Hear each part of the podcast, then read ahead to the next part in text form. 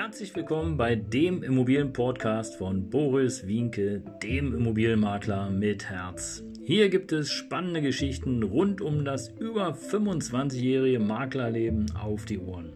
Ich freue mich auch im Namen meines Teams von 3V Immobilien, dass ihr dabei seid. Los geht's, euer Immobilienexperte Boris Wienke.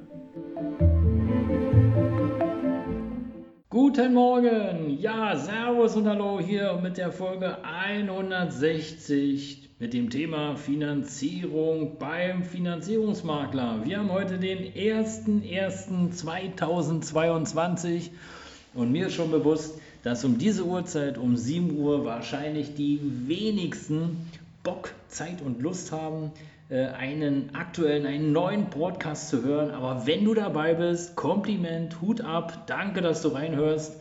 Und aber natürlich auch danke für alle anderen, die etwas später diesen Podcast hören, weil heute geht es um das Thema Finanzierung beim Finanzierungsmakler.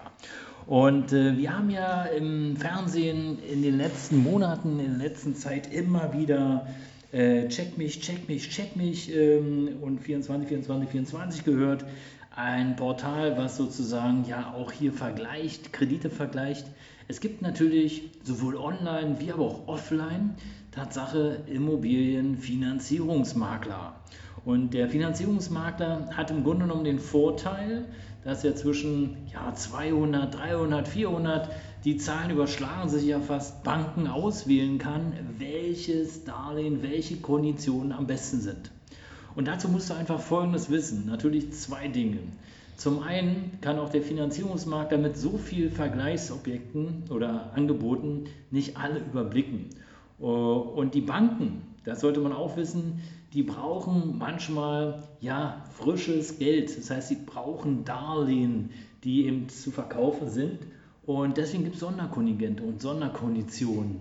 Und die Frage ist natürlich, ob du bei dem Finanzierungsmakler wirklich die Sonderkonditionen auch bekommst oder ob der Finanzierungsmakler, ich sag's mal so unter uns, abschlussgeil ist und von der Provision lebt und jetzt jede Provision braucht.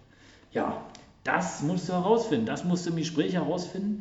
Aber im Zweifel würde ich einfach sagen, es gibt ja auch äh, größere Finanzierungsmakler wie Dr. Klein oder wie sie alle heißen, seriöse Firmen. Auch da gibt es natürlich schwarze Schafe wie überall.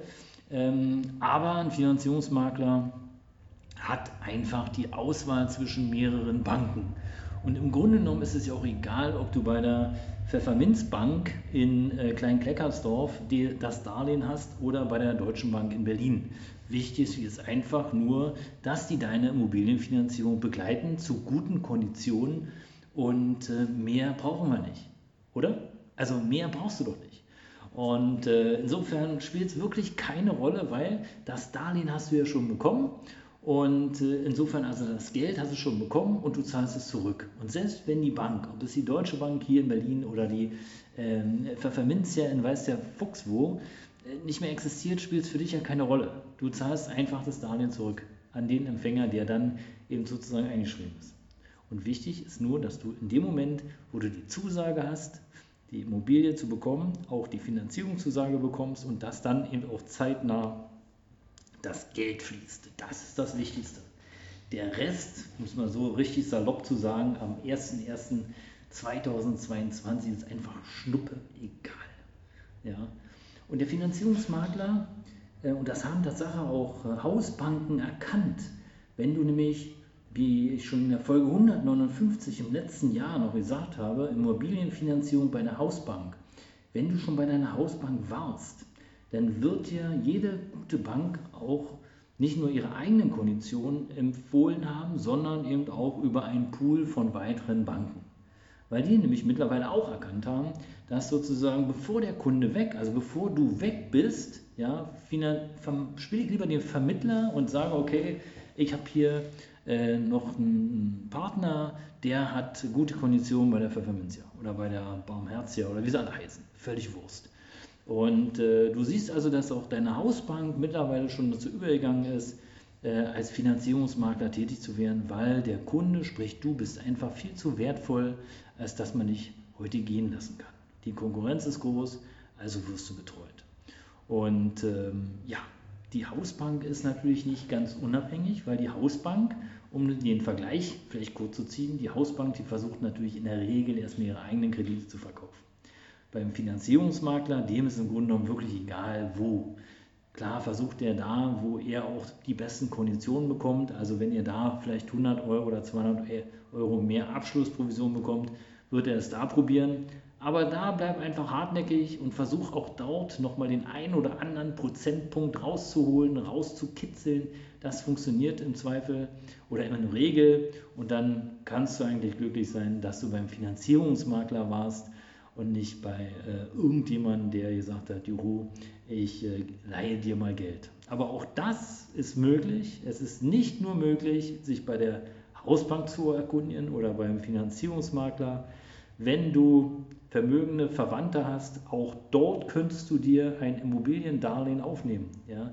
Denk dran, es ist etwas weitreichender. Dann wird eben einfach eine Grundschuld eingetragen äh, ins Grundbuch deiner neuen Immobilie auf äh, Oma Erna meinethalben.